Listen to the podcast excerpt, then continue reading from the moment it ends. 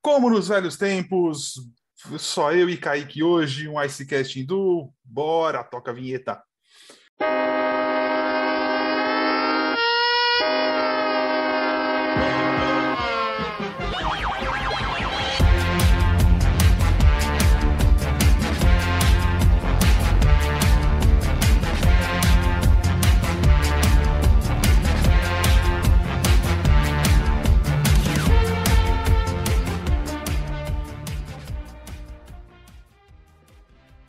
Fala galera, sejam bem-vindos ao episódio número 60 do Icecast. Estamos quase chegando no 100. Bom, hoje nossa equipe está de novo, não conseguimos reunir todo mundo. Então eu e o Kaique resolvemos fazer um Icecast como nos velhos tempos. Sim, a gente reclamava quando era só nós dois. E às vezes a gente volta a fazer só nós dois. É a vida. É a vida. Seja bem-vindo, Kaique. E aí, Vini? Como você falou, né? Como nos velhos tempos, fizemos aí o que? Uns 20 programinhas só, só os dois. E o Icecast parece que é, nessa semana passada, né? Estava só eu e a Ana aqui, aquele programa que a gente fez falando sobre a crise dos Black Hawks. E hoje está nós dois aqui. Ana está com seu merecido descanso. O Guilherme deve estar em alguma praia aí da vida, que eu nunca vi sujeito para ir para praia todo final de semana. Ele vai participar por áudio, talvez. Vou dar os é. assuntos para ele, ver se ele consegue gravar alguma coisa para a gente. Mas é isso, né, Vini? Semaninha é, foi um pouco mais leve, digamos assim, depois dos acontecimentos da semana passada. Vamos falar um pouquinho do que tem rolado. Começando aqui com uma notícia que atinge você, muito mais do que eu. Marian Gaborik oficialmente aposentado, né? Começou a carreira lá no Wild, até a temporada passada detinha ainda o recorde de pontos por um novato pelo Minnesota Wild, e o, o quebrou. E teve aí grandes momentos da carreira jogando principalmente no Rangers, no Kings também. Vini, é, é, o pessoal mais novo talvez não conheça, mas o Gabrick ele era um dos grandes artilheiros, um dos grandes atacantes da, da liga na, até o acho até a década até o 2014, né, que quando ele ganha o título pelo Kings. É, tem um jogo memorável dele. Quem quiser procurar no YouTube, procura um Wild Rangers, onde ele faz os cinco gols na vitória contra o, o New York Rangers. Tem também assim, momentos que para mim, eu vou lembrar, para mim, primeiro que, pessoalmente falando, o Gaborik, ele foi o, o jogador que eu mais gostei na história do Rangers, depois do Lundqvist. Foi o primeiro jogador que eu gostei de ver, o primeiro jogador que me encantou no rock. É, fez 229 pontos em 255 jogos. E vou deixar aqui duas memórias, além do jogo que ele faz os cinco gols contra a gente ainda no Wild. É, All-Star Game, Gabrick de um lado, Lanquist do outro, se eu não me engano, 2012. Gabrick prometeu que ia marcar um gol do Lanquist, o Lanquist prometeu que não iria tomar gol do Gabrick, o Gabrick faz o gol e sai fazendo aquele tiro em direção ao goleiro, é divertidíssima a cena, e o Lanquist começa, começa a rir. E jogo 5, semifinal de conferência 2012, três overtimes, o primeiro jogo que eu vi com tanto overtime, e o Gabrick com o ombro com o ligamento rompido faz o gol da vitória, é, foi muito criticado naquela, naquela pós-temporada, foi trocado depois disso, jogou a temporada inteira, a, a pós-temporada inteira com, com o ombro deslocado, acho que estava rompido o ligamento, se não me engano. E a gente já falou várias vezes sobre jogadores jogando com lesão e depois acabam saindo a preço de banana e foi ganhar o, jogou em Columbus e foi, depois foi ganhar o título em, em LA contra o New York Rangers, então é isso. Alguma coisa a acrescentar, Kaique? Não, só que eu não gosto dele porque é teu nome de. teu, teu username na PSN, sempre que a gente jogava NHL e você ganhava de mim, tava lá o nome dele, né, me dando goleada. Então, por isso eu não gosto dele. O, é, mas não, brin brincadeira. Ah. Meu, meu irmão não gosta, não dele, meu irmão não gosta do nome dele porque quando ele fazia o gol no, no, no NHL, que a gente jogava, é, o narrador dava um grito muito, muito foda do nome dele. Até hoje dá, acho que é a mesma narração. Nossa, ele ficava puto, puto. Narrador do estádio, né? Não o narrador do, do jogo, né? o cara que anuncia no estádio, né? Ficava fudido. Não, mas brincadeiras à parte, como você falou, um dos grandes atacantes aí da, da década de 2000 até a metade aí de 2000, da década de 2010. E, bom, é aquilo, né? Um, é um dos caras que as lesões acabaram encurtando um pouco o, seu, o alto rendimento na carreira. É, infelizmente, não é novidade na NHL, não vai, vai, continuar não sendo nos próximos anos. É isso, que se, aposentou, que aposentou de verdade, que aproveite bem essa época agora. Sabe que a, a vida do cara na estrada, né, jogando e tudo mais, não é das mais fáceis. É o que eles escolheram para a vida deles, mas ainda assim não é, as mais, não é das mais fáceis ele aproveite bem agora com família. Provavelmente é um cara que não vai ter dificuldade em arrumar um emprego dentro do rock se ele quiser. Podcast então, não já? Surpre... Lançou um podcast é, essa semana. É, não, não se surpreenda se ele pintar aí trabalhando de scout ou de assistente em alguma equipe nos próximos anos. É um cara que sabe muito, é um cara que era, não era só um jogador, ele era muito inteligente também, né, em relação ao, ao jogo, então tem, tem lugar para ele ainda dentro do rock, com certeza. Muito bem. Vamos falar um pouquinho dos bons momentos da temporada até agora. Algumas mudanças, outras não. É...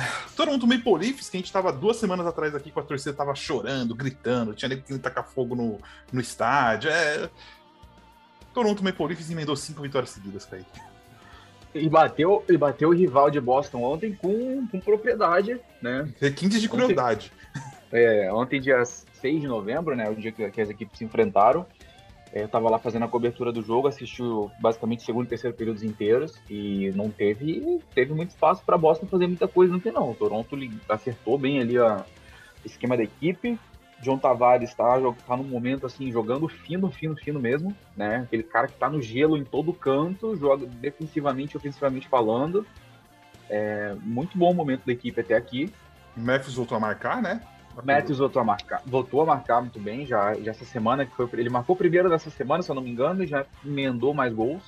O Big Four deles, né, tá aparecendo bem, né? Nylander, Marner, Matthews e Tavares. Esses quatro estão aparecendo muito bem.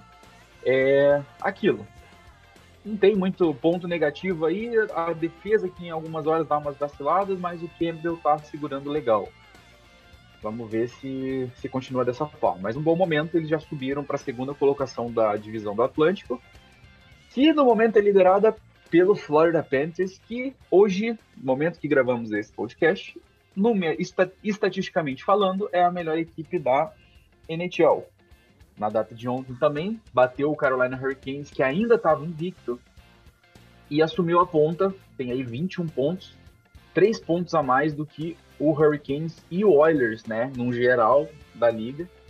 E, e assim, ganhou com, com folga do Hurricanes, sem o Bobrovsky, que acho que ontem descansou, mas o Spencer Knight fez uma boa partida, e sem o Barkov, que foi uma baixa de última hora por uma lesão aí na, é, na parte inferior do corpo.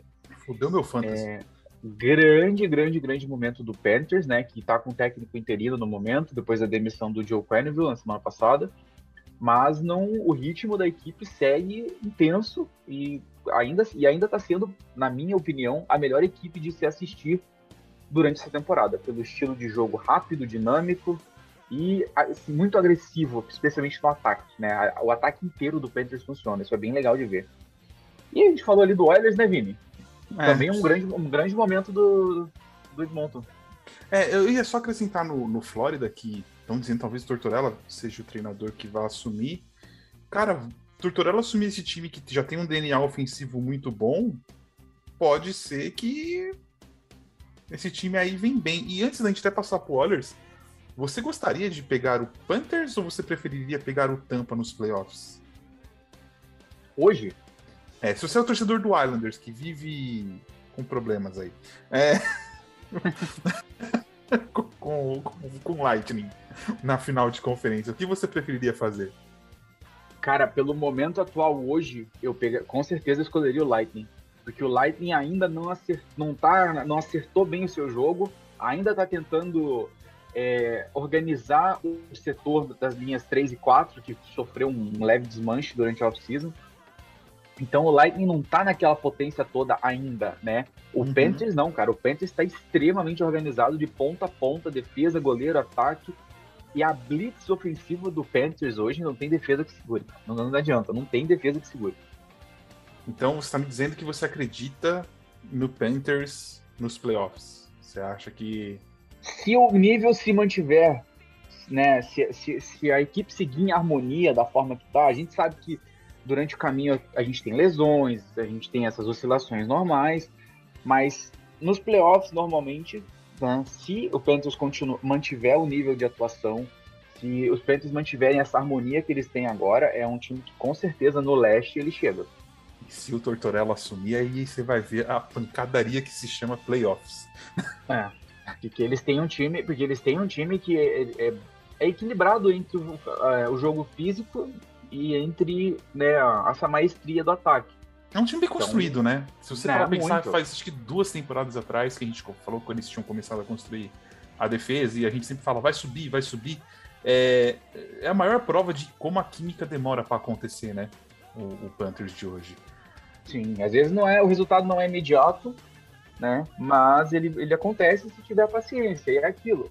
É uma franquia que não tem, muita, não tem pressão né? É uma franquia que até alguns anos atrás a galera fazia muita piada, não sei o quê, e realmente não era uma franquia muito boa.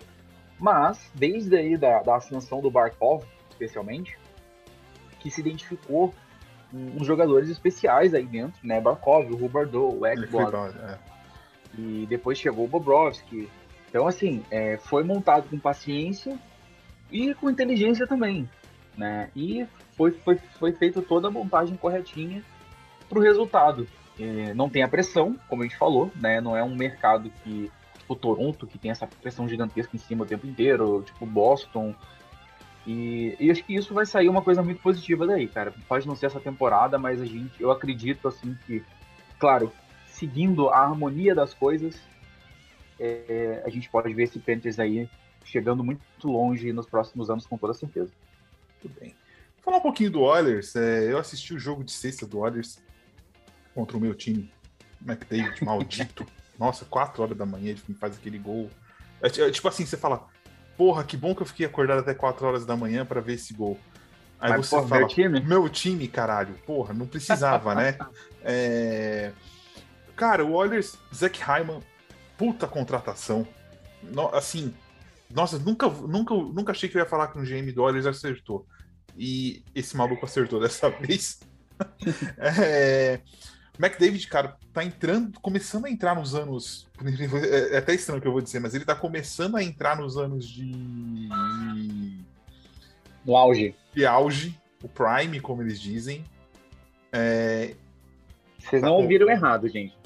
Vocês não ouviram errado. É, ele, ele está realmente entrando. Ele está entrando agora nos anos que são considerados auge de um jogador. Então vocês imaginem o que deve estar por vir. Então, assim. É, Cara, eu hoje colocaria o Oilers na final de conferência contra. Analisando a tabela do jeito que ela é, do jeito que ela tá hoje, levando em conta que gente daqui a pouco tá em dezembro, dezembro a gente já sabe que as posições.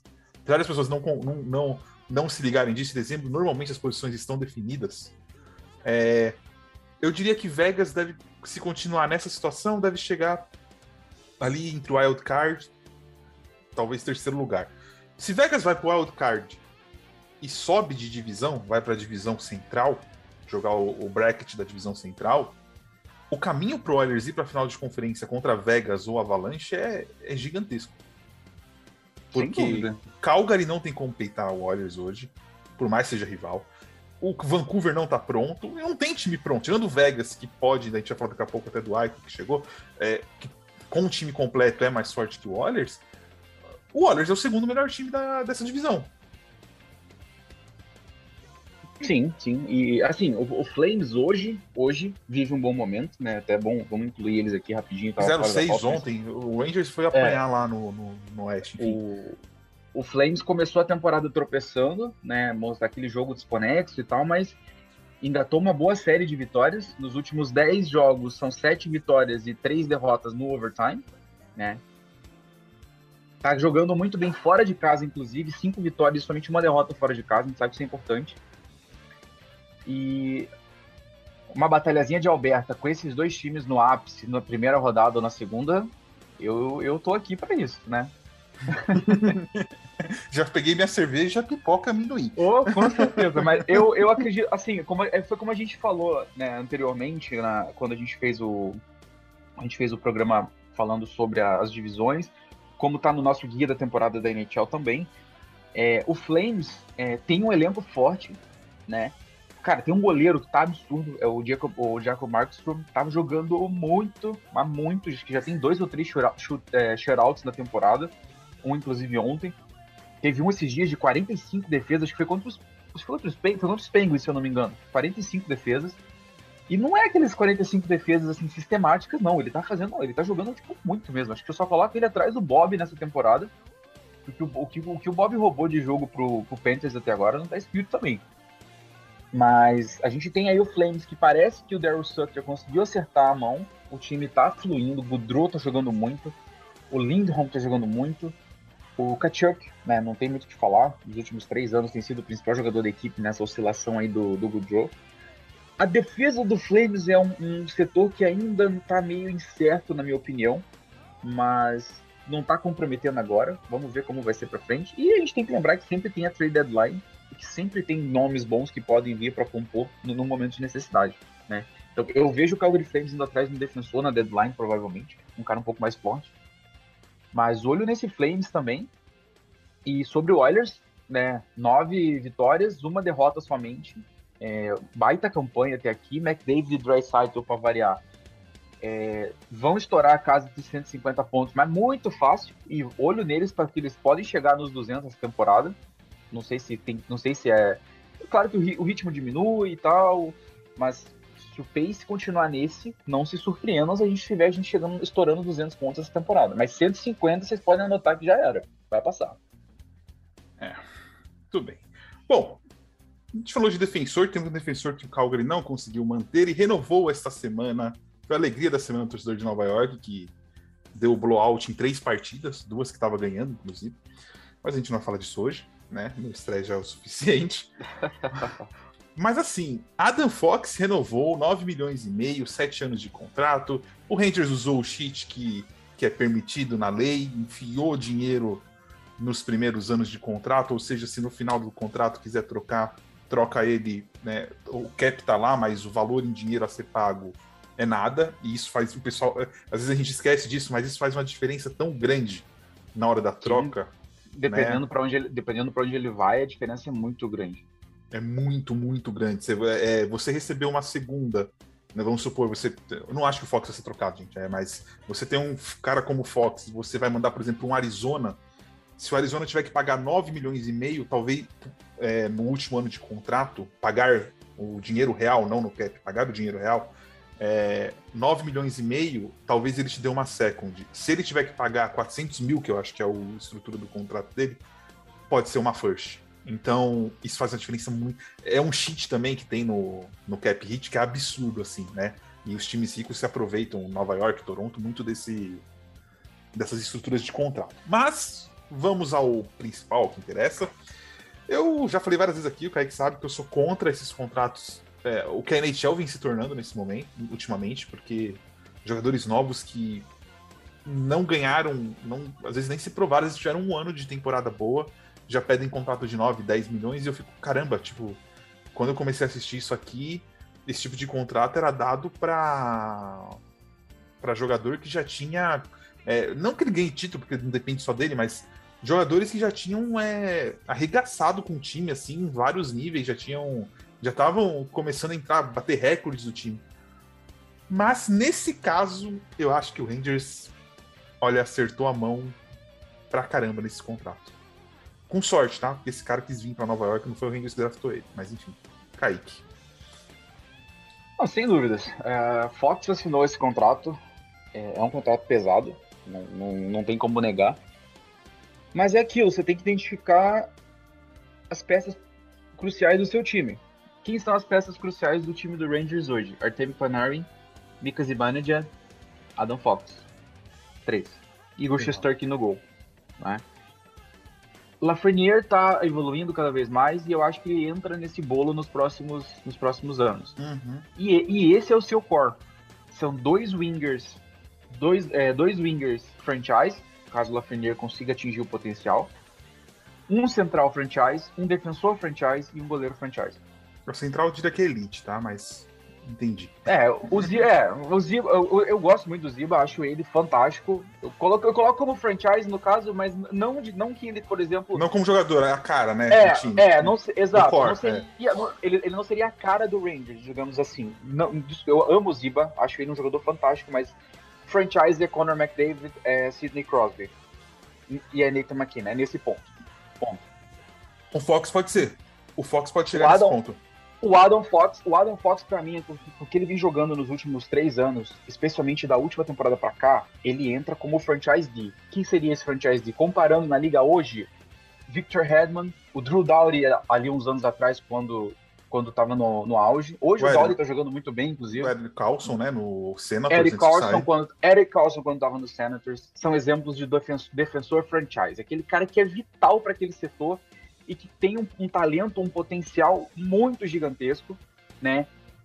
Que é a cara da franquia. O Carlson era a cara do Senators. O Redman, ele fica um pouco atrás hoje, por causa, principalmente por causa do Kucherov e do Point, que acenderam muito nos últimos anos, mas o, o Victor Redman é uma das caras do, do Lightning, né? Uhum. Então, então é isso. O Fox assina. Você pode questionar para mim, ah, mas o valor do Fox é 9 e pouco, ah, tá todo mundo ganhando 9 milhões, isso aqui. Gente, aí é problema dos outros GMs. O Rangers fez o que tinha que fazer, pagou o que tinha que pagar. Se o Rangers escolhe esperar um pouquinho e deixa esse cara ter mais uma temporada de, sei lá, no pace que ele tá hoje, ele, ele estoura 80, 90 pontos como defensor.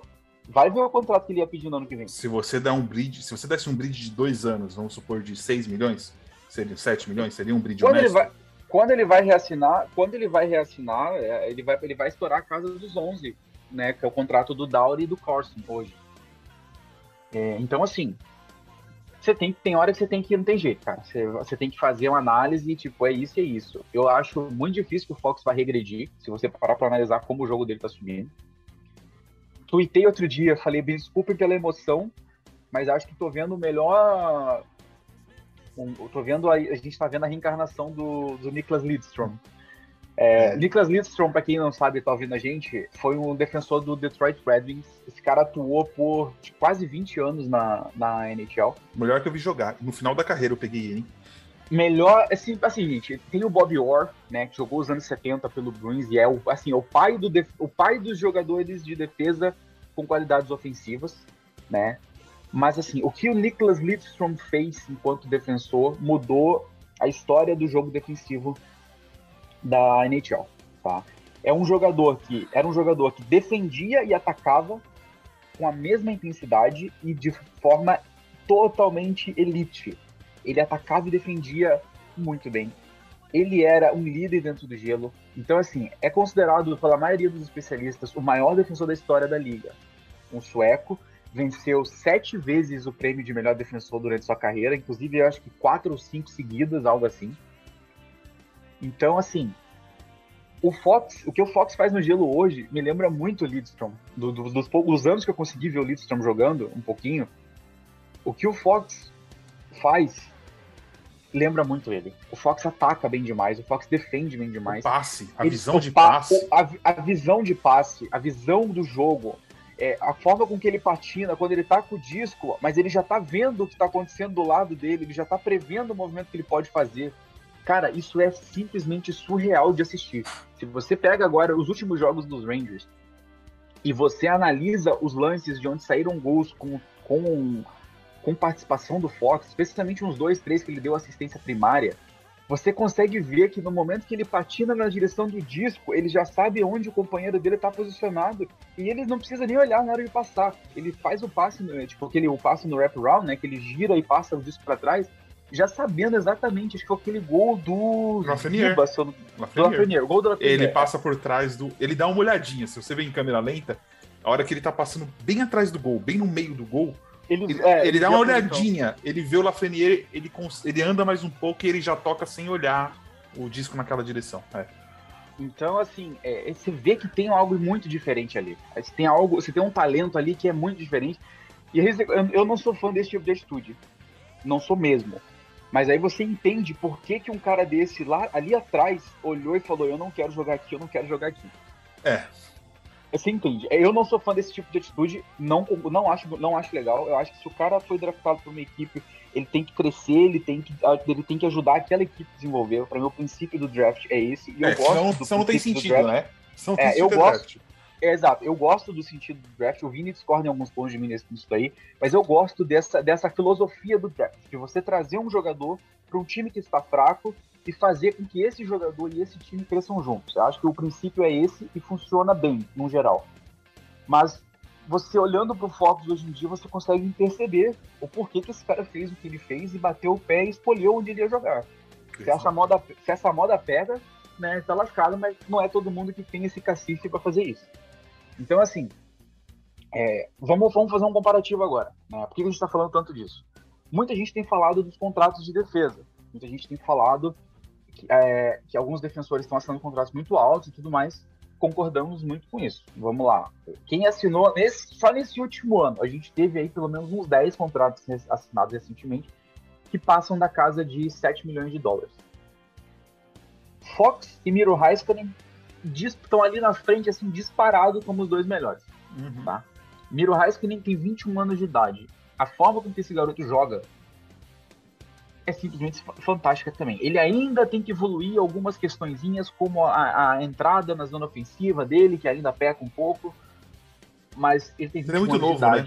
É muito ele novo. é muito novo. Ele, é. E o salário, dele, o salário dele é 8,45 milhões. Aí você tem o Fox, que assinou esse de 9,5 você tem o Charlie McAvoy, que assinou também 9,5 em Boston. Vini não é muito fã do contrato do McAvoy. Eu, eu já consigo entender. McAvoy tem que melhorar a participação dele no power play, Eu gosto dele, tá? Eu não, é, não gosto, não, não, desgosto dele, mas eu acho o contrato muito alto. É, então, mas eu acho que a partir do momento que o Fox conseguir consertar, conseguir melhorar o power play, o né? McAvoy, McAvoy. O, o McAvoy, desculpa. Uhum. A partir do momento que o McAvoy conseguir melhorar essa participação dele no power play e a produção de, ofensiva dele dá uma crescida com isso, ele vai estar tranquilamente dentro da, da esfera de que né, um contrato que vale totalmente a pena. O, e é aquilo também, o, né? É, o, é, o Don Sweeney. O Don, Sweeney, o, o Don Sweeney demorou tanto, mas tanto, mas tanto para pagar alguém, que a hora que ele teve que pagar, ele teve que abrir a carteira e, e é isso. É, olhando o lado do, do, do Boston e, e, do McAvoy, eu acho que tem a questão também que é assim, né? a gente está vendo o pôr do sol ali do, desse time de Boston, como ele é. E o Chara é o maior exemplo disso. Então, eu entendo um pouco até esse contrato um pouquinho maior do que deveria ali pro McAvoy, porque é, é o que eles tinham como cara da defesa. O Tory Krug saiu, é, o Carlo não é não é o McAvoy, nem muito menos o Chara. Então, assim, eu entendo um pouco esse lado. E quando a gente fala do contrato, o pessoal às vezes vai falar, ah, mas vocês estão falando que o cara não merece. Não estou falando que o cara não merece. Eu sou contra a cap. Mas já que tem cap, tem que trabalhar com cap. É, a, a, a regra é essa. Então a gente vai ter que analisar esse tipo de coisa, entendeu? Não adianta é. falar que assim... o cara merece 50 milhões. Tá, o Crosby merece os 80 milhões de cap do Penguins. Pode pagar? Não pode pagar. É isso, é a vida. É. E, e não, e a questão do McAvoy pra mim é a seguinte também, Mini. É que você falou, você tem que analisar o pôr do sol lá em Boston. Bergeron tá no final da carreira eu diria que esse ano, ele, esse ano e mais dois no máximo, se ele, se ele resolver voltar. Né? E já vai ganhar menos também no próximo contrato. Brad Marchand já tem 34 anos, se eu não estou errado. Daqui a pouco tá acabando. Brad Marchand, não... tá, na, Brad Marchand tá com cara de que logo mais vai começar a perseguir Stanley Cup em outro lugar. Essa é a verdade, é, né? Não, não, também não duvido que se, se, o Boston, se o Boston falhar no próximo, nesse ano e no próximo, no máximo, o Brad Marchand vai ser trocado provavelmente. Uhum. E eles vão ter que eles vão ter que iniciar ali um processo de reconstrução. Então assim, não tem problema o Boston pagar esse contrato pro McAvoy hoje, porque ele é o pilar da próxima geração do Boston Bruins. Ele não é, ele não é um jogador, ele não é um jogador que vai embora daqui a pouco, eu acredito. Uhum. Só se alguma coisa muito errada lá, né? Ele e o Pasternak, coisa... né? Ele e o Pasternak. Então assim, você tem que olhar que, você tem que olhar pro McAvoy e pro Pasternak como os pilares da eles são os pilares do time atual, né? São excelentes jogadores, mas eles são os pilares da próxima. O Pasternak renova o contrato dele daqui dois anos e pode esperar que venha aí 10, 11 milhões no mínimo. É chumbo, é chumbo grosso na próxima. Mas aí é aquela questão. Só vai ter eles para pagar naquele momento e vai estar tá reconstruindo, né? É o que tem que fazer. Não adianta. Não adianta o time também se amarrar totalmente nas suas filosofias e nunca sair delas. Porque tem uhum. hora que ele vai ter que sair. E eu acho que o Boston finalmente entendeu que essa era, essa era tá acabando e que a próxima era, até mesmo a franquia, uma das franquias mais tradicionais e com os costumes mais tradicionais, vai ter que mudar. Vai ter que mudar o seu estilo. Vai ter que pagar os jogadores jovens. É isso. É, é a mudança natural das coisas. Pelo menos né, dentro, do, dentro do gelo, as coisas vão mudando um pouquinho. E, e, do, e dos seis originais, assim, torcida de Boston, vocês são, apesar de ter menos títulos que Montreal, Toronto e Red Wings, é uma das que menos pode reclamar, porque é muito raro você ver Boston cair, né? Tipo assim, ele tá sempre, cara, sempre lá, sempre competindo.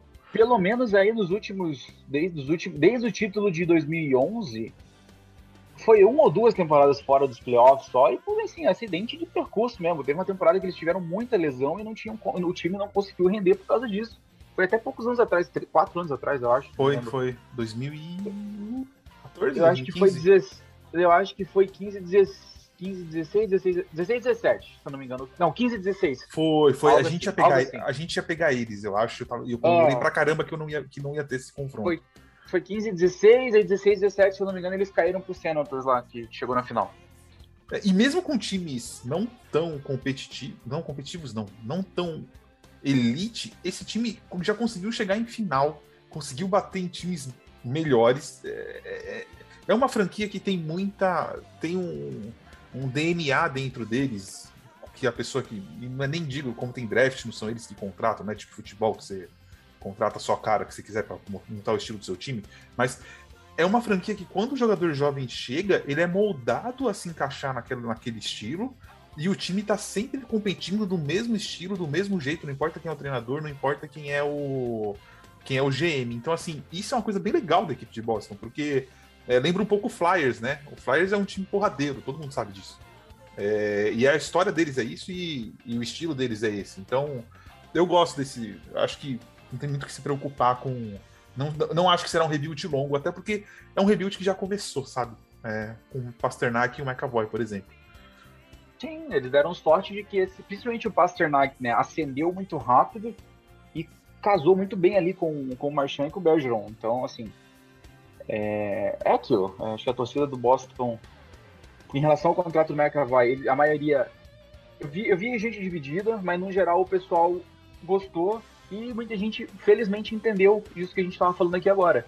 Tem hora que é necessário e acabou. O time vai ter que mudar o estilo de administração, porque o estilo da liga está mudando. Os jogadores cada vez mais jovens fazendo muito barulho, né? Isso é o que a gente estava uhum. falando agora. O Heiskanen, 21 anos. O Queen Hughes lá em, em, Vancouver, que também renovou, e um contrato ótimo, na minha opinião, é 7,85 milhões, seis anos, né? Maravilhoso para o Queen Hughes isso aqui. Hughes é, podia ter pego mais, mas pegou um valor que, na minha visão, é bom para o Vancouver, é bom para ele, porque quando ele tiver 27 anos ele vai ter que renovar de novo. Pena que o Vancouver mantiver... não se ajuda, né?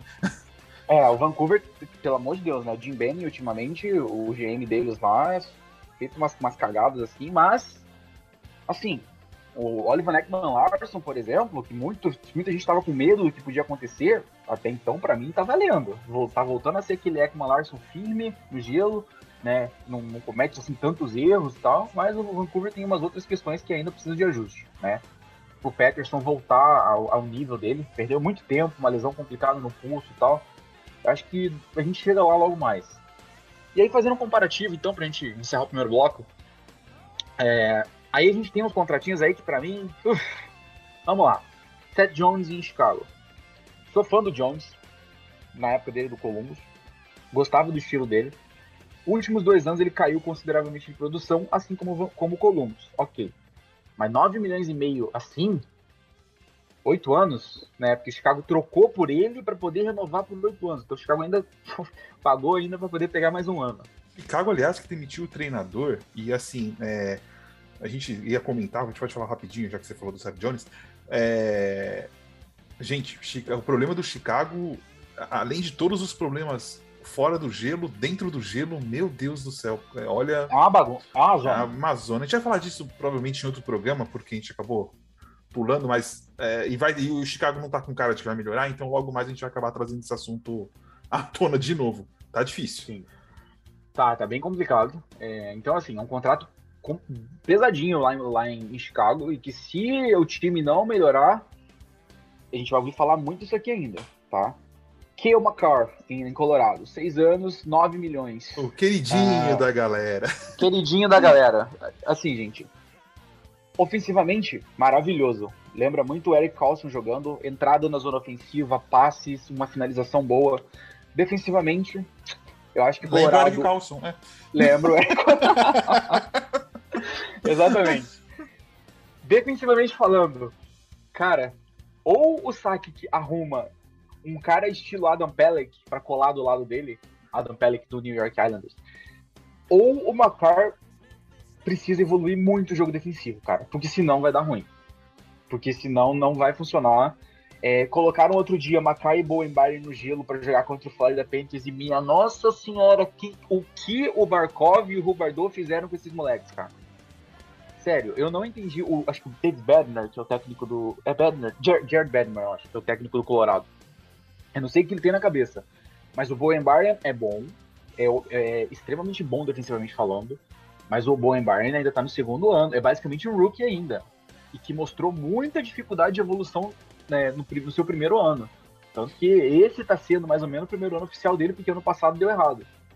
Você não pega um cara como o Byron e põe para jogar junto com o Macar, que deixa espaço a rodo no gelo, tendo que cobrir esse espaço do Macar e dar conta de Rubardou e Barkov ao mesmo tempo. Cara, nem Victor, nem Victor Redman tá dando conta do Barkov ultimamente. Quem dirá o Bowen Barton. Então, assim, o, o, técnico do Colorado precisa se ajudar também e ver melhor o que ele vai fazer. Porque se o, o Macar é ótimo, na minha opinião, o contrato foi um pouco acima do que deveria ter sido, especialmente por esse, por esse problema que ele tem no, no lado defensivo. É, isso precisa ser consertado nos próximos anos, é, principalmente trazendo aí talvez um defensor mais shutdown para jogar do lado dele e que cubra as estripulias dele da mesma forma que o Mark Method fazia com o Eric Carlson lá em Ottawa, uhum. né? Que o Carlson saía atacar e o Method segurava o rojão. Matias Elkholm, esse era o cara perfeito para jogar do lado do. Do, do Macar.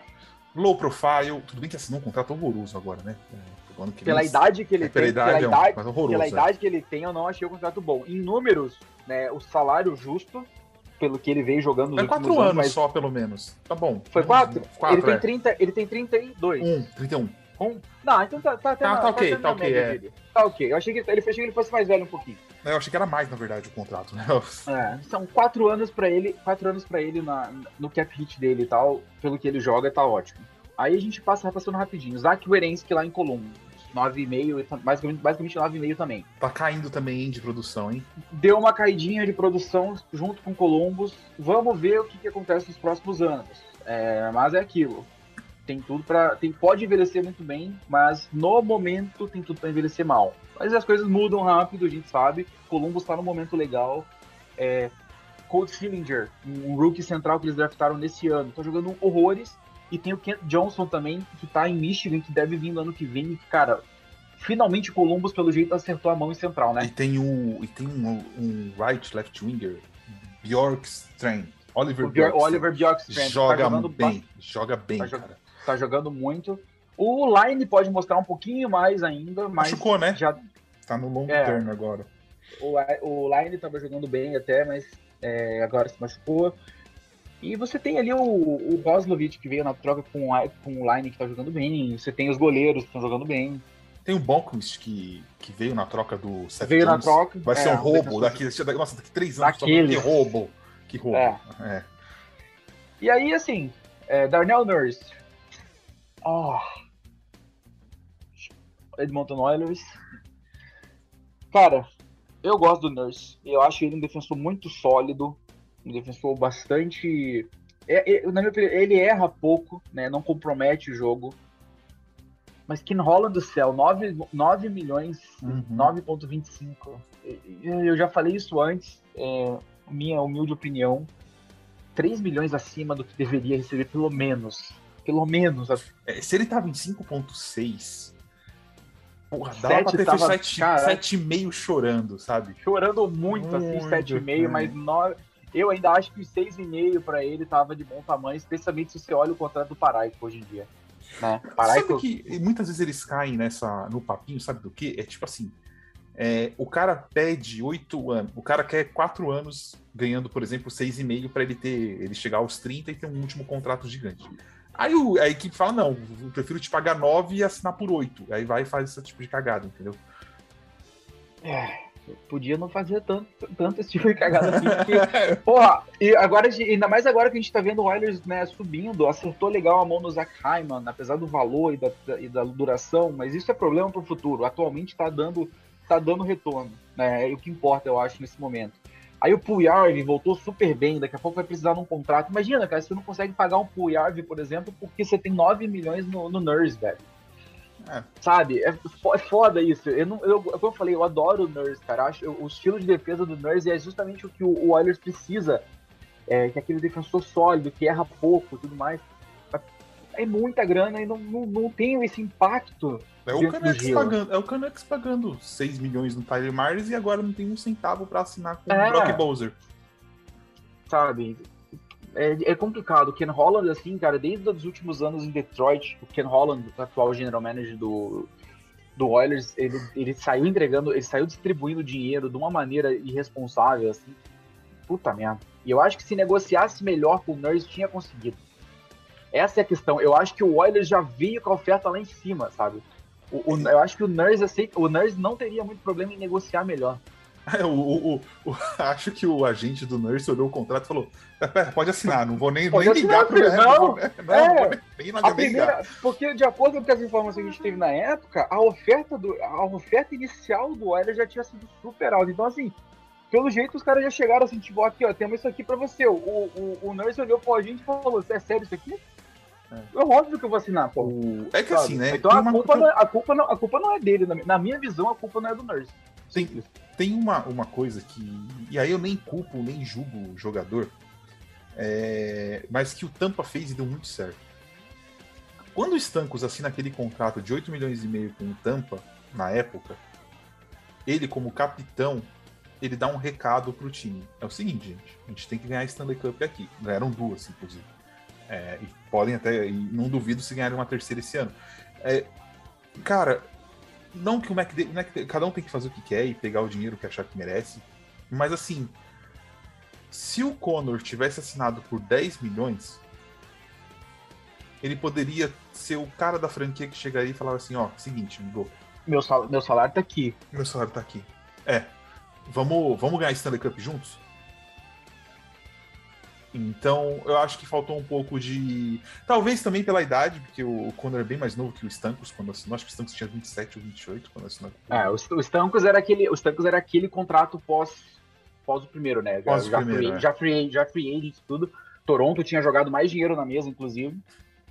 Porque é o tipo de coisa que pode fazer a diferença. É assim, se você realmente quer ganhar, você tem que abrir mão de algumas coisas na algumas coisas. Ah, assim. pô, eu, eu, eu, a gente gosta de usar sempre, eu acho meio repetitivo, mas a gente tem que usar sempre o exemplo dos Penguins. Quando, quando o Malkin e Crosby iam renovar em 14, se eu não me engano, do, do, 13 e 14 eu acho que eles renovaram, Aí, a, na época, os, o, as informações, os reports apontavam que o valor dos dois seriam os primeiros ali, eles iam passar da casa dos 11. Ia chegar quase em 14, ia chegar o valor teto máximo, eles estavam dizendo na época, e, se eu não me engano. É, os dois. Então, assim, o Crosby vai lá e assina por 8.7 e o Malkin por 9.5, ele dá um recado. Uhum. É o que você falou, ele dá um recado. Quem chegou depois os contratos estão sendo renovados, tudo, tudo muito dentro da média, né? Aí você tem o Leteng, que era o franchise dele naquela época, 7 milhões alguma coisa. É isso, velho. Todo mundo abaixo. Então, quando o cara vai para Pittsburgh via free agent, se ele é um cara importante, ele não tem a pretensão de chegar lá ganhando mais. Ele não tem a pretensão de chegar lá e batendo perto do teto isso seria importante pro Mac. Na minha visão, todo mundo fala isso. É claro, de deixar dinheiro dos outros na mesa é fácil, né? Pra quem tá aqui, com... eu, eu falei, tá aqui comentando. Um, cada um faz o que quer, né? Eu não tenho faz nada. Que quer. A gente tá aqui deixando o dinheiro dos outros na mesa, é. óbvio. Mas se o Conor, o Conor, o, o Conor McDavid, ele tinha totais condições de fazer isso. Porque o próximo contrato dele ia ser maior ainda do que o primeiro. Eu não sei quanto esse maluco vai ganhar. Eu não sei quanto esse cara vai ganhar no próximo contrato dele, cara. O, o próximo contrato do McDavid vai estourar, eu acho que estoura os 15. Quando, eu acho que estoura os 15 fácil. Porque se, ele for, daqui, se ele for pra free agency ainda, meu Deus mas, do céu. Muito mais, muito mais. Se ele for pra free pode muito mais. E eu já vejo, sabe que eu já, eu já tô vendo aqui de longe quem vai fazer a, a boa, a loucura? É, eu sei quem vai Você já fazer. sabe, você já sabe. Eu sei quem vai. Eu Montreal. sei quem. Não, eu acho que não. não. Tem, outro, tem outro time com mais dinheiro que é doido pra fazer esse tipo de coisa. Vocês? A gente ou Toronto? São os dois times que mais. É, cara, historicamente. Toronto historicamente, vai do Matthews. É, Toronto depende do Matthews. Mas historicamente, o, o, Rangers faz esse tipo de coisa, cara. O, o Rangers é especialista em jogar dinheiro na mesa para jogador que não rende mais do que vale. Não que o McDavid vai chegar nesse ponto. É. Mas, é, é, cara, é, mas assim, é esses três aí que vão que vão para cima e vão tentar. Ou e, e, algum outro time que tenha muito cap na época. Eu não sei se o. A grande questão, acho que tanto do Rangers quanto do Toronto, é a questão do. De como vai estar o cap, né? O Rangers vai ter uma Lafreniere, provavelmente, vai ter. Deve estar num ano, anos de contenção. Mas assim, é, Nova York contender é uma tristeza, né, velho? Eles gastam o que é. não tem, é, é foda, é. Eu sei como é isso aí, é triste. Ai, ai. Mas então, vamos, fechando aqui dos defensores, pra gente ir pro segundo bloco, a gente já se estender um pouquinho, é, tá bom, não tem problema. Morgan Riley, 7, 7 milhões e meio. Gosto. 8, 8 anos. Eu não, não gosto, gosto, muito. gosto eu não gosto muito. Eu não gosto muito por um ponto, gosto muito pelo outro. Do ponto de vista do torcedor do Maple, estou aqui colocando meu bonezinho do Maple Leafs nesse momento para comentar. Não é bom. Não é bom. Ah, eu, eu... gosto dele, cara, eu gosto dele. Eu, a questão para mim, a questão para mim é que ele tá sendo pago, ele tá sendo pago como o franchise D do, do Toronto hoje, que ele já não tem mais, ele não tá jogando como, entendeu? A produção ofensiva caiu, a produção defensiva não existe. Esse é o principal problema. Não existe de produção defensiva ali, né? Então, assim, isso, vai, claro. ser um ótimo, vai ser um ótimo contrato para quando eles trocarem depois você tendo 30%. e eu vi, um, eu vi um tweet, eu vi um tweet outro dia, velho, que assim, que de acordo com as informações, ele ainda deixou dinheiro na mesa, tá? Caramba! Ele ainda, ele ainda deu um desconto, sério, isso, isso é sério, ele deu, ele deu desconto. E eu vi um tweet sensacional outro, outro dia que, falou, que falava assim: o Morgan Riley mostrava uma rara combinação de, de uma rara combinação de qualidades daquele cara que não gosta nem do dinheiro e nem de vencer. Eu vi essa isso é uma merda coisa aí. muito rara, isso é uma coisa muito rara e que, ele, que a pessoa que respeitava muito isso. Eu achei da risada com isso. Óbvio que isso é uma piadinha, porque o caso do Toronto não vence, não sei o quê. Toronto, não vamos, não vamos pegar as tochas, não vamos pegar as tochas, mas Toronto, Toronto vai vencer com Morgan Riley fazendo gol do título. Vai, vai vencer. Ou com, não, o Mitch Marner tem que fazer o gol do título. Nossa, o Mitch Marner tinha que fazer o gol do título, pegar a jersey de Toronto e tacar no chão, tá ligado? Tacar, tacar fogo, ele tinha, que tacar, ele tinha que tirar uma isqueiro, ele tinha que tirar uma isqueiro do patins e tacar fogo na jersey no meio do gelo, assim, sair. Você lembra quando o, o Patrick Roy, né, foi lá no banco e pediu pra não jogar, falou que não jogar, passou, né? É, é muita cena sensacional que ele passa no. Sim, no ele passa GM, na frente, do, na frente do dono, era o dono, pô. É, era o dono assim, do Montreal acabou essa porra aqui, não joga mais, tá ligado? É, ele tinha que fazer embora. isso. Ele tinha é, ele falou, eu não, essa merda aqui eu vou ficar aqui por respeito à torcida, tá ligado? Tipo, caguei pra você. O, o Marner devia fazer a mesma coisa, porque olha, Marner, Math, de verdade, torcida de Toronto, vocês não merecem o que vocês têm, porque é, Kessel que saiu, é, olha, esses caras, eu nunca vi bater tanto, cara, tanto no, no, no jogador do próprio time, igual esses caras batem, cara. Eu, eu não consigo entender qual que é a Todo time tem jogador que erra, né? O Pittsburgh tem, teve o Letang durante vários anos, mas eu nunca vi nos playoffs que o Penguins precisava ganhar um jogo a torcida batendo no Letang, tá ligado? Tipo. No fim, no fim das contas, o Letang, o Letang sempre entregou. Né? Ele, ele errava muito, é óbvio. É um jogador que joga um estilo. Ele tem um estilo de jogo de alto risco, especialmente sendo defensor. Tem vários deles aí pela liga. O Redmond também, de vez em quando, faz esse tipo de pataquado. Mas outros então, você, também. Você tem que olhar, é, você tem que olhar, você tem que olhar a parada toda, sabe? Você não pode só focar no erro o tempo inteiro. Você sabe que esporte é sempre, o erro é sempre primordial, é sempre vai ser focado. Uhum. Mas, cara, não, é, vai acontecer. O seu time não vai ser campeão todo ano, é, especialmente na NHL. Vai ser campeão errando. Vai ser vai campeão, ser campeão errando. errando. E vai ser campeão, às vezes, quando, você, quando menos espera. O Washington Capitals tem pra provar isso. St. Louis Blues tá aí pra provar isso, nos últimos anos, não faz muito tempo. Toronto tá aí pra provar. Desculpa, a gente não tá. É... Não, ainda, ainda não. Não, mas é, o que você falou é verdade. Na verdade, é um esporte que o outro adversário, o adversário só ganha ganha quem erra menos, tá ligado? Tipo, é, é mais isso. ou menos isso, é quase isso. Então, é, vai cometer erros. Eu lembro, tem uma entrevista do Brian Leach falando, ele fala é, na, no ano que o último título do Rangers, ele comenta disso. E ele fala: é, eu nunca fiz uma partida perfeita na minha vida. Gente, é o Brian Leach falando, não é o. o Brian, é o Brian Leach falando, exatamente. é. O Brian Leach, para quem não sabe, é um, um, dos, um, dos, maiores defensores da história também. Acho que é o maior, um dos maiores americanos, né? Um dos maiores, também. Adam Fox tá aí para mudar isso agora. Putz, e agora? é só no Rangers, é só no Rangers essas coisas, né? Dois americanos. Uh...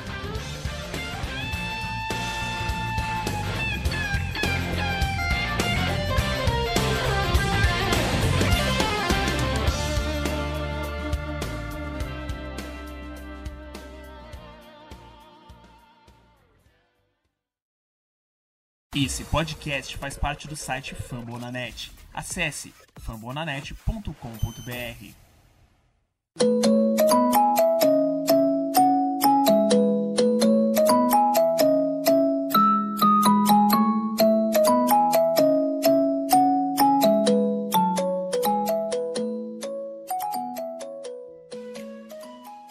É. Mas vamos lá, vamos pro segundo bloco então? Vamos, vamos começar o segundo bloco aqui. Já coloquei a vinhetinha do Fumble. Toque e toquem os sinos da liberdade. É, toquem os sinos da liberdade para a troca mais horrorosa dessa temporada até o momento. É... Para quem? Para Buffalo. Para Buffalo. É, não. Se, fosse, se eu soubesse que era só mandar um, um gradado de cerveja e um pastel, eu tinha feito isso. Entendeu? tinha mandado dois. É, eu acho que não vou falar que foi muito ruim, por causa que o Alex Tuck tem potencial, mas eu sempre bato nessa tecla e sempre vou bater. Quem era o melhor jogador da troca? Jack Eichel. O melhor jogador. Muito. Muito. E não é por pouco, é por muito. É... Não sei se soltaram se aquele tweet do que estavam oferecendo o Kachuk, que o Calgary ofereceu o Kachuk, duas first mais um prospect, é, uhum. era, era verdade, ou se aquilo foi para tentar aumentar o preço. Aquilo um... ali, aquilo ali, amigo, foi o, o, o, colega Kevin Adams, que recém começou sua carreira de GM, querendo dar um, um nó no Kelly McCrimmon e no George McPhee. Pode ser. Aquilo, aquilo, essa foi a tentativa mais, assim, essa foi a tentativa mais ousada e mais, mais corajosa e mais sem noção de passar um trote que eu já vi em alguns anos nessa vida. Eu lembro, eu lembro no em julho desse ano, é, o torcedor do Buffalo rindo quando a gente falava que Kirill, Kako, Kravitz, Kravitsov. e, Kravitsov e Georgiev resolveria, resolveria isso. Mano, vocês estão de sacanagem. Conseguiram muito, conseguiram muito A troca, e, e, assim, a troca, né, como eu falei, quando era o Rangers, para mim era uma primeira escolha o, o Kravitsov, o Georgiev e o Nils, Nils Landquist ainda, defensor. Uhum. Mano, isso, esse pacote que eu falei aqui é umas três vezes melhor do que o pacote que o Buffalo acabou de conseguir pelo. Pelo Eichel, sabe? Sim, então, assim, você... não, foi, não foi ruim, como você falou, mas podia ter sido bem melhor. Com e, certeza. E, e se você pensar, mesmo que fosse uma troca é, é para deixar o time mais pronto para agora, se o Buffalo tivesse pego para equilibrar o salário, tá? Truba, Strom, Kravtsov, e Georgiev, cara, você montou uma base quase de um time ali, tá ligado? Tipo, eu não entendi essa troca. Você, eu entendo, pessoal, ah, first, gente, first desenvolve, demora, não demora, às vezes ah. joga, às vezes não joga. O Lafreniere, eu acho que o Lafreniere vai ser um puta cara. Tá, vai demor, tá demorando. O, o Maquinha demorou para ser o que o Maquinha é hoje. Então, assim, ah. E quem garante que você vai draftar direito? Você não tá dando essa, essas picks na mão do Iserman. Sim, o Iserman é o melhor GM da liga, gente. Desculpa. É, você tá dando na mão de, do Buffalo, que. Até então, né? Assim, o Kevin Adams, o Kevin Adams é um cara que parece ser muito bom, mais centrado nas coisas que faz. O técnico novo deles, o, o, o Granato, é um cara que é bem paisão de vestiário, pelo que deu para ver. Os caras gostam do Granato, os caras compraram a ideia do Granato. Então você vê que Buffalo tá, tá tendo uma campanha legal de ver. Tava 5-1 até outro dia, né? E cheio de. E assim, com jogadores jovens, né? Tem o Jeff Skinner que tá jogando melhor essa temporada. Tá bem legal de ver o Skinner, né? Voltando aí aos poucos. Mas é uma molecada com os caras de, de bottom six ali que estavam largados, mas que com o estilo de jogo tá funcionando. Agora sim, vamos lá, né? A troca foi a seguinte: Alex Tuck, um central barra winger. Peyton Krabs, que era provavelmente o melhor prospect do Vegas, estava fazendo sua transição. Começou bem a temporada, com... né? Tava, começou bem a temporada. Uma escolha de primeiro round condicional, uma escolha de segundo round condicional. Para Vegas, Jack Eichel, salário inteiro, sem, sem retenção. É, as condições é que se o Vegas, se a, se a pique do draft do Vegas esse ano for uma top 10, Vegas só vai mandar a primeira em 2023 para Buffalo. Acredito que não vai ser. Acho que o Vegas chega nos playoffs. Acredito. Cara, apesar essa, das, essa, das essa, lesões essa todas. pique, essa pique, seja esse ano ou seja o ano que vem, 16 pra cima. Pra- provavelmente, provavelmente. Claro que se o Buffalo draftar bem, nada impede de arrumar um cara absurdo, né? Mas é aquilo que o Felipe falou: draft, desenvolvimento, tal, tem um caminho longo. E a, a escolha de segunda rodada é que se a primeira, se a primeira do Vegas for top 10 também, aí joga a segunda para 2024 só. É, se, Então, o assim- Buffalo, se, se o Buffalo tivesse, se tivesse aquela proposta do Calgary fosse real e o Buffalo tivesse pego o Kachuk com as, first, com as duas firsts e um prospect, o Buffalo pegasse o Kachuk, trocasse na deadline por mais duas firsts e mais dois prospects, eu ia bater palma. Aí eu ia bater palma e falar, que, que foda. Mas não foi isso. ah, não foi, né? Então, assim, é, é o que o Vini falou. Para onde foi o melhor jogador da troca? Para Vegas. Alex Tucker é jogador de top 6, tá? Peyton Krebs é jogador de top 6. Já, já, ok. No Buffalo é Mas jogador top, Mas nenhum, é, top 0. é, top 1. Enfim. Assim, mas aí a gente pega, mas a gente tem que olhar para Buffalo também. Vamos lá. Qual pode ser a primeira linha do Buffalo na temporada que vem? É, Peyton Krebs, Dylan Cousins, Jack Quinn. Jack Quinn ainda tá no sistema de desenvolvimento, mas é um baita de um prospect e já é quase realidade. Quem pode ser a segunda linha do Buffalo ano que vem? Jeff Skinner, Alex Tuck, Victor Olofsson. Já, já vê que já, já deu uma encorpada. Né? Cara, eu, Aí você- aí você eu tem a def- aí outro- você tem a def- Termina aí- que eu vou para outro lado depois, tá? Vou te trazer Aí uma você- outra visão. Aí você tem a defesa, você tem o Dalin hoje. Precisa melhorar, a- precisa melhorar. tá, precisa melhorar, tá com a temporada um pouquinho ruim, mas aí você tem o Owen Power que vai subir daqui a pouco, que, cara, já mostrou que é fora da curva até Sim, então. sim. Então, o Buffalo tá se estruturando, ainda vai demorar. Então, isso, vai demorar. é isso que eu ia trazer, sabe? É, cara, a, 2015, né? O Jack Eichel junto com o McDavid. É, quando o Buffalo trouxe o Jack Eichel, é, a torcida do Buffalo já estava assim, já tava esperando um time decente fazia anos.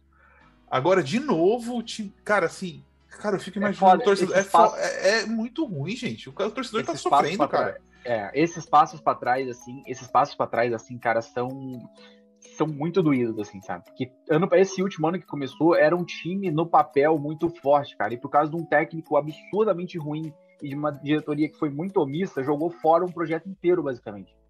É, isso, isso deve ser muito doído, velho. É, e você olha para outros times, e aí o pessoal pode falar que, ah, por exemplo, eu falo do meu, ah, tem dinheiro. Gente, o cap é igual para todo mundo, sabe? Assim, é, a reconstrução durou três anos, foi doído pra caramba. Mas tá aí, tem outros times, o próprio Devils deu um passinho para trás, mas manteve o core ali e tá começando a, a apresentar resultado. O Red Wings, que passou por. Nossa, eu tava falando com o torcedor do Red Wings esses dias. Ele, pô, tá, ô, tá foda, não sei o que. Eu falei, mano, calma, tá melhorando, não sei o que. Tipo, já começa a ver progresso, aí você olha pro seu time assim e fala, mano, um negócio, tipo Arizona, sabe? Não anda. Não sai do lugar. Não sai do lugar porque tá pra Exatamente. baixo, tá ligado? Não sai porque não tem como descer mais. É, é difícil, cara. É difícil. questão para Buffalo agora, né, é que provavelmente vai ter uma escolha de draft muito boa deles e ainda tem a escolha do Panthers e do Vegas no final desse ano. Então Buffalo entra no ano que vem com três escolhas de primeiro round. Dá pra Foi mais ou subir, menos- né? Com essa É, Vegas. Foi mais ou menos assim, foi mais ou menos assim que o Devils conseguiu ir montando o time que tem hoje.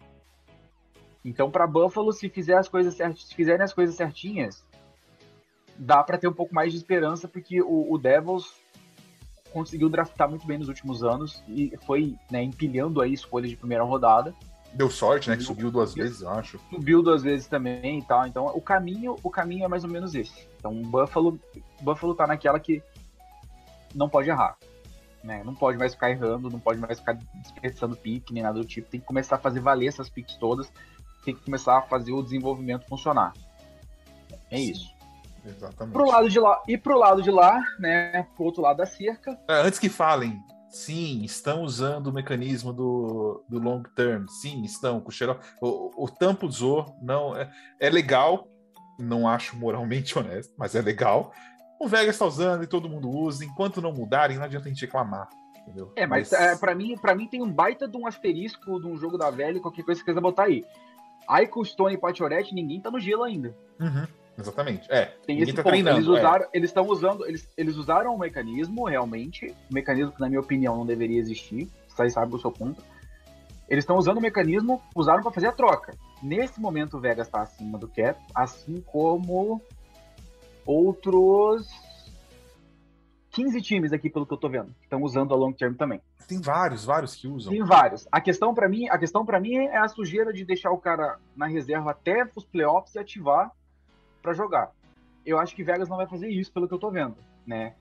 É, tá, Mira, tá mirando três meses, pelo que o Aiko falou. é, eles eles estão eles não eles têm que ver certinho quanto eles estão acima do cap no momento, porque a informação ela fica um pouco perdida né, aqui dentro do, do cap friendly. Eles estão usando bastante do espaço até então, mas quando ativa todo mundo, eles vão precisar de quase 5 milhões de espaço, se eu não tô errado. Será que o Marcel E a- Saltos pode vir para New York? Será? Assim que- Eu desconfio que ou Riley Smith ou o Dado 9 vão ser trocados. Marshall Salto eu não vejo sendo trocado. Eu acho que o Riley Smith, que tá no último ano de contrato, vai ser o FA. Eu acho que o Riley Smith é um cara que pode ser trocado, que você sobe o Dado 9 pro top 6 e tá tranquilo. Então, na minha visão, eu acho que eles devem trocar ainda o, Riley Smith para fazer isso funcionar. E vai ser mais ou menos por aí. Porque o Eichel, ele vai ser, eu acredito que o Eichel ele vai ser ativado ainda em março. Então ele joga os primeiros últimas, os últimos mês e meio de temporada, pelo menos, né? Ele precisa jogar também para pegar mais ritmo e tal, e se for chegar nos playoffs, chegar bem, fisicamente. Sim. E o Stone, o Stone deve voltar. A questão, o Pachorete também é uma questão que levanta um não sei quanto tempo ele vai ficar fora. E não sei se é um cara que poderia ser trocado, acredito eu que não. Mas trocando o Pachorete ou trocando o Smith já resolve o problema.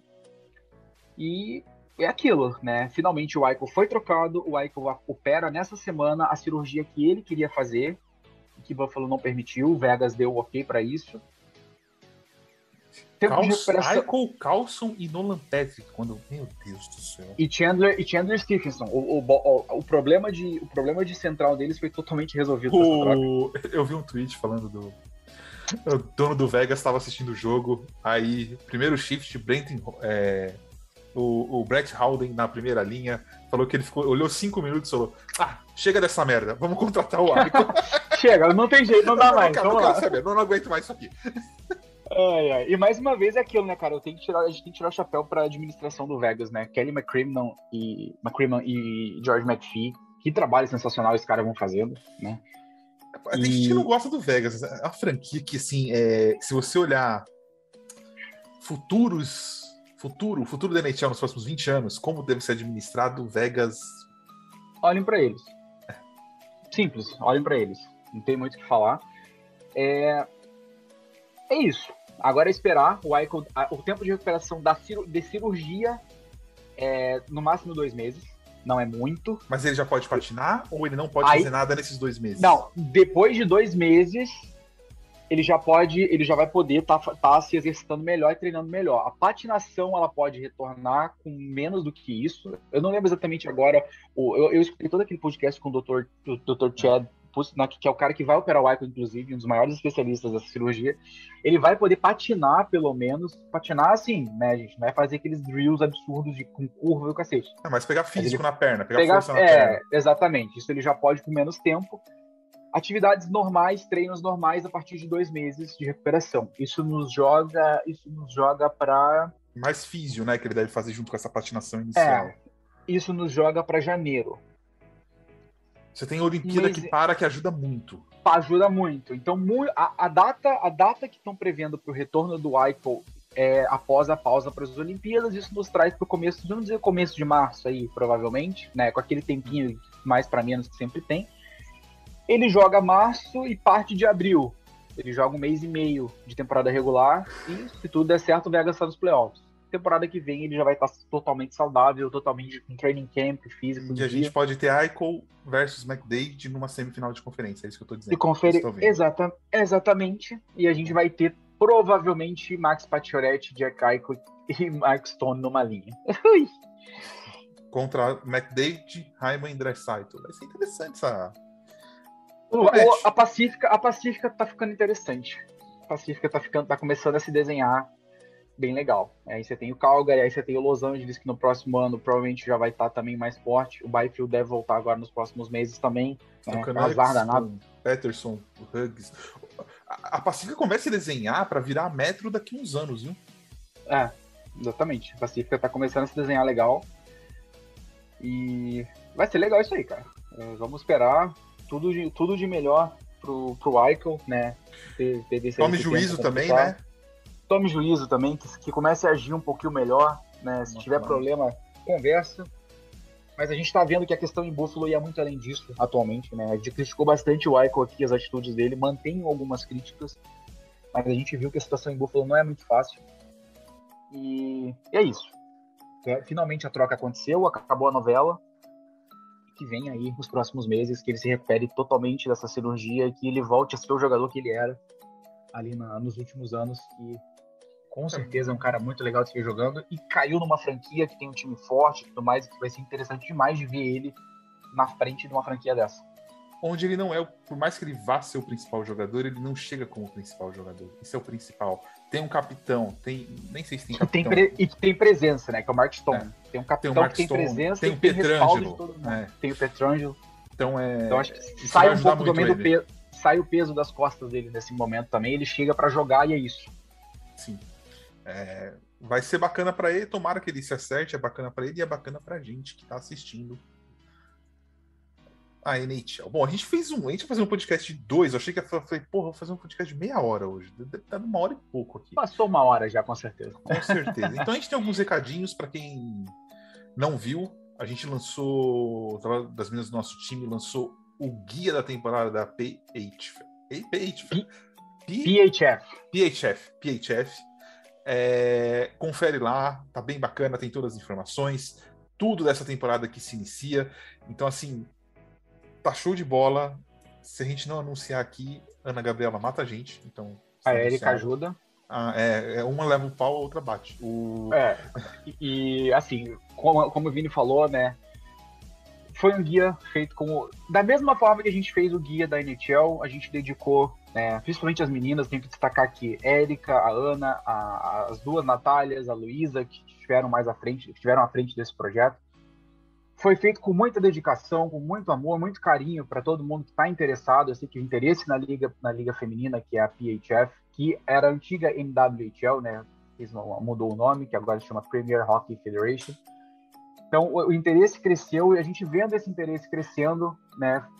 Decidimos produzir esse conteúdo e as meninas deram tudo de si nessas últimas semanas para conseguir produzir esse guia. Então, vão lá no nosso Twitter, tá na postagem fixada, né, o guia contando a história do hockey feminino, falando também sobre a história da, da atual PHF, destacando principais jogadoras das equipes, destacando tudo que vocês precisam saber para poder acompanhar, né, para assistir e falar, ah, minha jogadora fez o gol, ah, essa, a minha goleira fez essa defesa. Então vão lá, é, leiam o guia, mandem para seus amigos, seus amigos que querem assistir o hockey feminino, porque tá muito legal. A liga começou nessa última semana. As transmissões, ah, os jogos acontecem somente aos sábados e domingos, né? Porque a, a maioria das jogadoras tem outros empregos na, nas suas vidas pessoais. Não é como na NHL, os caras conseguem se dedicar totalmente a isso. O abismo financeiro ainda é de outra galáxia dentro do esporte. E vai então, ser por um bom tempo, provavelmente. Vai, ainda. É, infelizmente ainda vai continuar sendo assim, mas está crescendo. Elas já conseguiram um baita contrato. As, as transmissões, metade dos jogos da temporada da PHF estarão disponíveis nos Estados Unidos no ESPN Plus, que é o mesmo serviço hoje que inclui a NHL. E para a gente aqui no Brasil está disponível também metade da temporada no Star Plus. Então olha só, tá aí para você que, que, já assinou o Star Plus para poder ver a NHL, a, a PHF está também ao seu alcance. E se você não está podendo assinar o Star Plus, a gente sabe que não é fácil a situação para todo mundo, nem todo mundo pode assinar. Na Twitch da PHF, a Twitch é uma plataforma de streaming gratuita. Lá na Twitch, a outra metade da temporada está disponível. Então, assim, gente, querendo ou não, você consegue assistir pelo menos metade da temporada, a outra metade você consegue acompanhar as informações aqui no NHL Brasil, que a gente vai estar trazendo a cobertura da temporada, vai ter cobertura dos jogos nos finais de semana, tem as artes de jogos do dia e resultado também.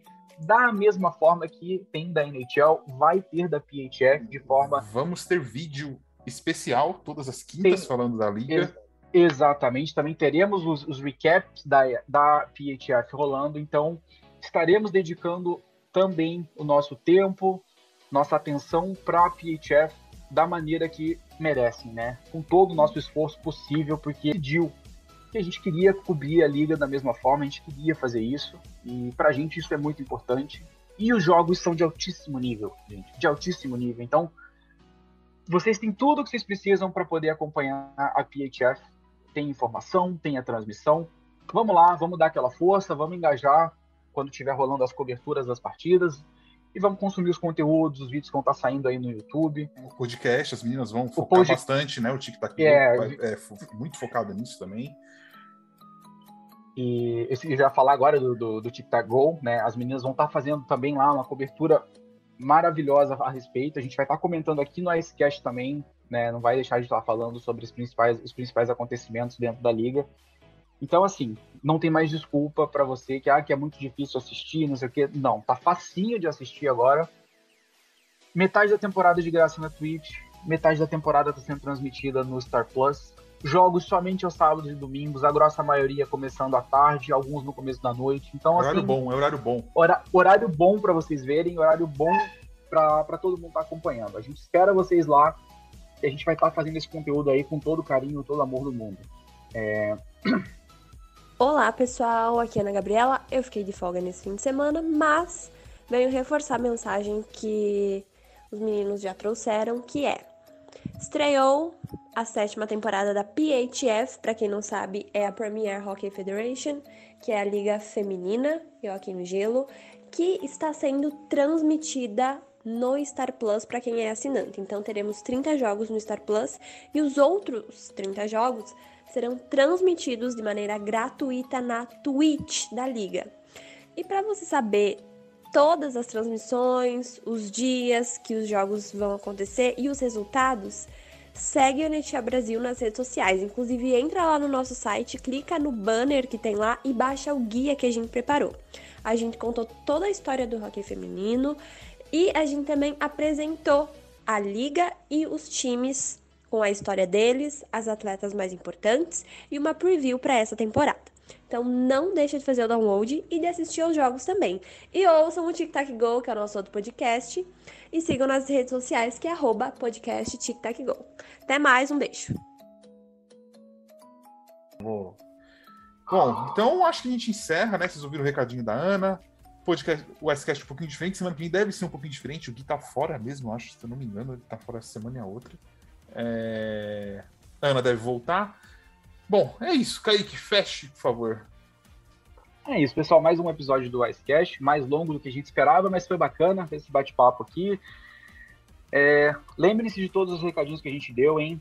Tá, a gente vai estar nas redes sociais aí, cobrando todo mundo que não estiver assistindo e comentando. Se vocês têm essa dívida com a gente, a gente vai estar aí em cima de vocês. é isso. Não deixem de seguir a gente nas redes sociais, o arroba NHL Brasil no Twitter, NHL Brasil Oficial no Instagram e o NHL Brasil no Facebook. Lembrando que é a página e não o grupo, não possuímos grupo no Facebook. Não se esqueçam também que esse podcast faz parte do Fambonanet, o maior portal de podcast sobre esportes americanos no Brasil. É isso, galera. Até a próxima. Valeu.